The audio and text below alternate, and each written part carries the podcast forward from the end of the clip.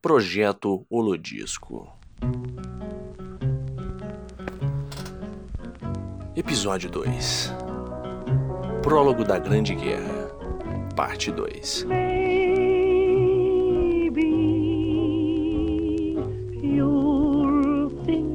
of me when you are all alone.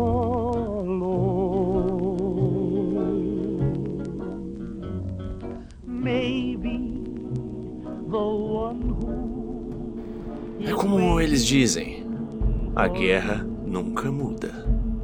Nações usam de suas melhores estratégias para manter o poder, ou tomá-lo à força. A grande China comunista, uma nação fechada para o mundo, usou a infiltração e assassinato como suas armas principais para tomar o Alasca dos americanos. O único lugar no mundo que ainda se bombeava o óleo negro, aquele tão valioso quanto o ouro. As unidades chinesas, munidas de trajes incapazes de serem detectados. Eles vinham com dispositivos portáteis. Esses eram chamados de Crimson Dragon eles vêm trajando o Heigway Stealth Armor e são os mestres do assassinato.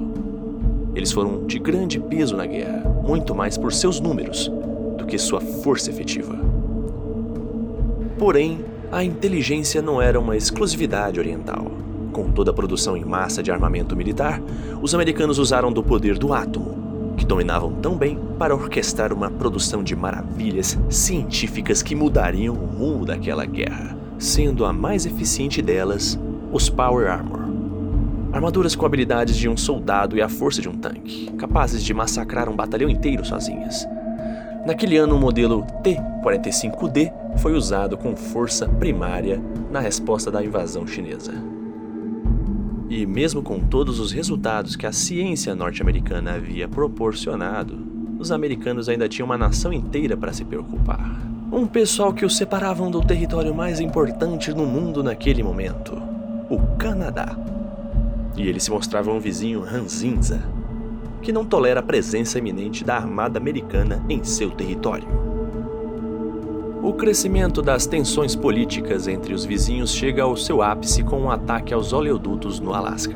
Os americanos estavam cansados das birras canadenses. Então começa um processo de anexação, com a missão de abafar uma nação sem perder o foco da real batalha que acontecia ao norte. De volta ao foco da guerra, os americanos a tinham na mão. Com todas as grandes invenções militares ao seu lado, parecia bem difícil perder a batalha. Mas a China se mostra um grande adversário, com estratégias de infantaria seguida de infiltração e invasões com suas tropas fantasmas. E, assim, os chineses iam tomando conta, tomando conta das armas americanas de forma silenciosa e indetectada. enquanto isso, os americanos despejavam tudo que podiam no território gelado: armas automáticas a laser, cachorros cibernéticos, robôs mordomos e todas aquelas serras e lança-chamas.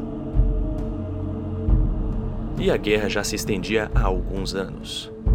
Enquanto isso, os avanços da tecnologia americana eram bem evidentes o uso das células de fusão garantiu uma força quase inesgotável de poder de fogo, já que eles eram quase tricentenários. E não demorou muito para que a ofensiva real contra seus inimigos fosse efetuada. Seus exércitos de T-45B eram munidos de armas a laser, e eles então invadem o território nacional chinês como forma de resposta ao Alasca, ganhando território rápido e imparável. Era bem difícil competir com aqueles monstros de metal que tinham poder para levar um esquadrão inteiro apenas segurando o gatilho de sua arma. E a China, uma vez por cima, agora estava recuada. Ela perde cada vez mais seu próprio território e aquele que tentava segurar o óleo negro. E os americanos estavam cada vez mais eficientes, tomavam o que era seu por direito e não abriam mão de nada. E negavam todo e qualquer acordo que faziam para tentar exportar o pouco que ainda restava do petróleo e para todas essas outras nações conflituosas ou não. Era tudo deles. E com todo aquele poder que eles mantinham naquele momento, ninguém mais se atreveria a espetar o vespeiro de metal e átomo que era os Estados Unidos da América. E nas sombras da guerra, e dentro do território da agora nação continente, as maravilhas da tecnologia continuavam a surgir.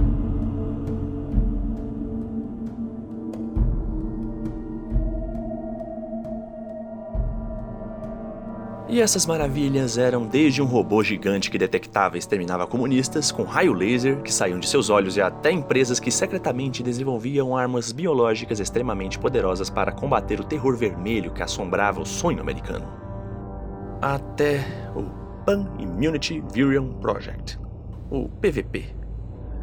Um vírus capaz de estimular o DNA americano a ponto de deixá-lo imune a uma possível ameaça biológica vinda do Oriente e em seus testes iniciais, a eficiência do vírus mostrou que era possível aumentar a capacidade de um DNA unicelular.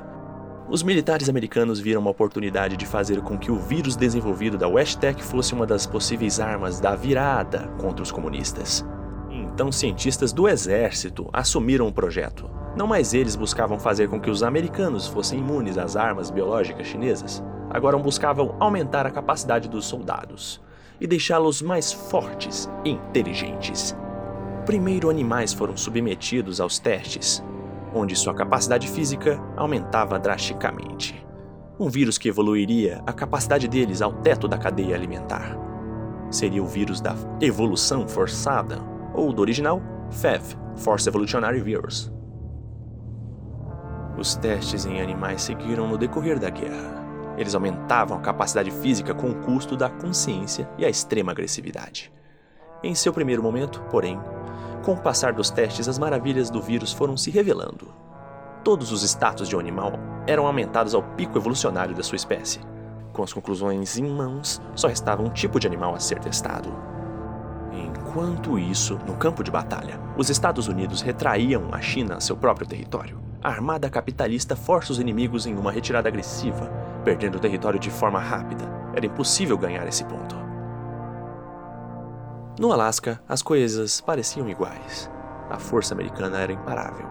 Ela retomava seu próprio território perdido e, em uma sequência de vitórias lideradas pelo general Constantine Chase, parecia impossível por os americanos perderem.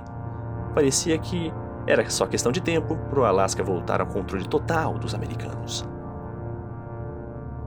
No desespero e como tentativa de parar a armada americana, os chineses atentam contra Hoverdam, mas já é tarde demais para suas linhas de frente, enfraquecidas pela presença americana em seu território oriental. O general Jin Wei é finalmente derrotado e a presença chinesa é totalmente expurgada do Alasca. A inevitável vitória americana finalmente acontece. Tempos de paz poderiam ser esperados, mas com o fim da batalha sino-americana, suas cicatrizes começaram a surgir na superfície daquela nação.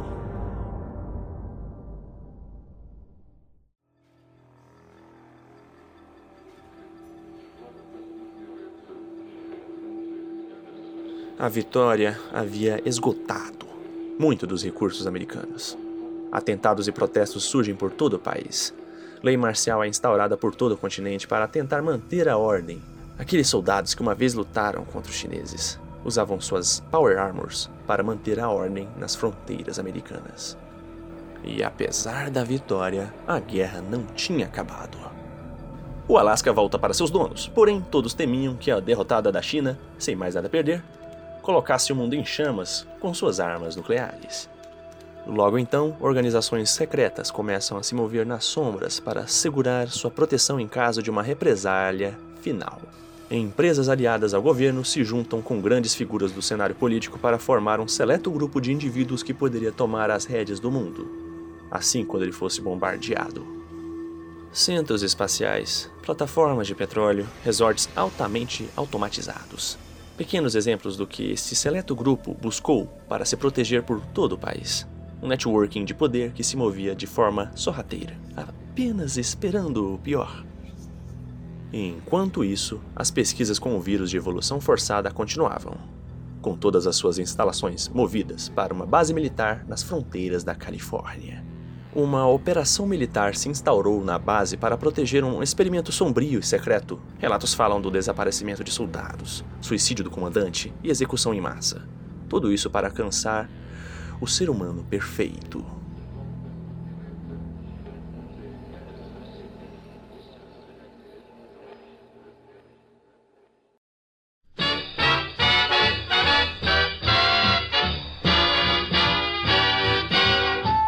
Metalodisc é produzido, roteirizado e revisado por Neto Falcão, tem direção, edição e sonorização por Douglas Cardins, locução por Fernando Reis e divulgação e capas por Igor Panegali e José Henrique.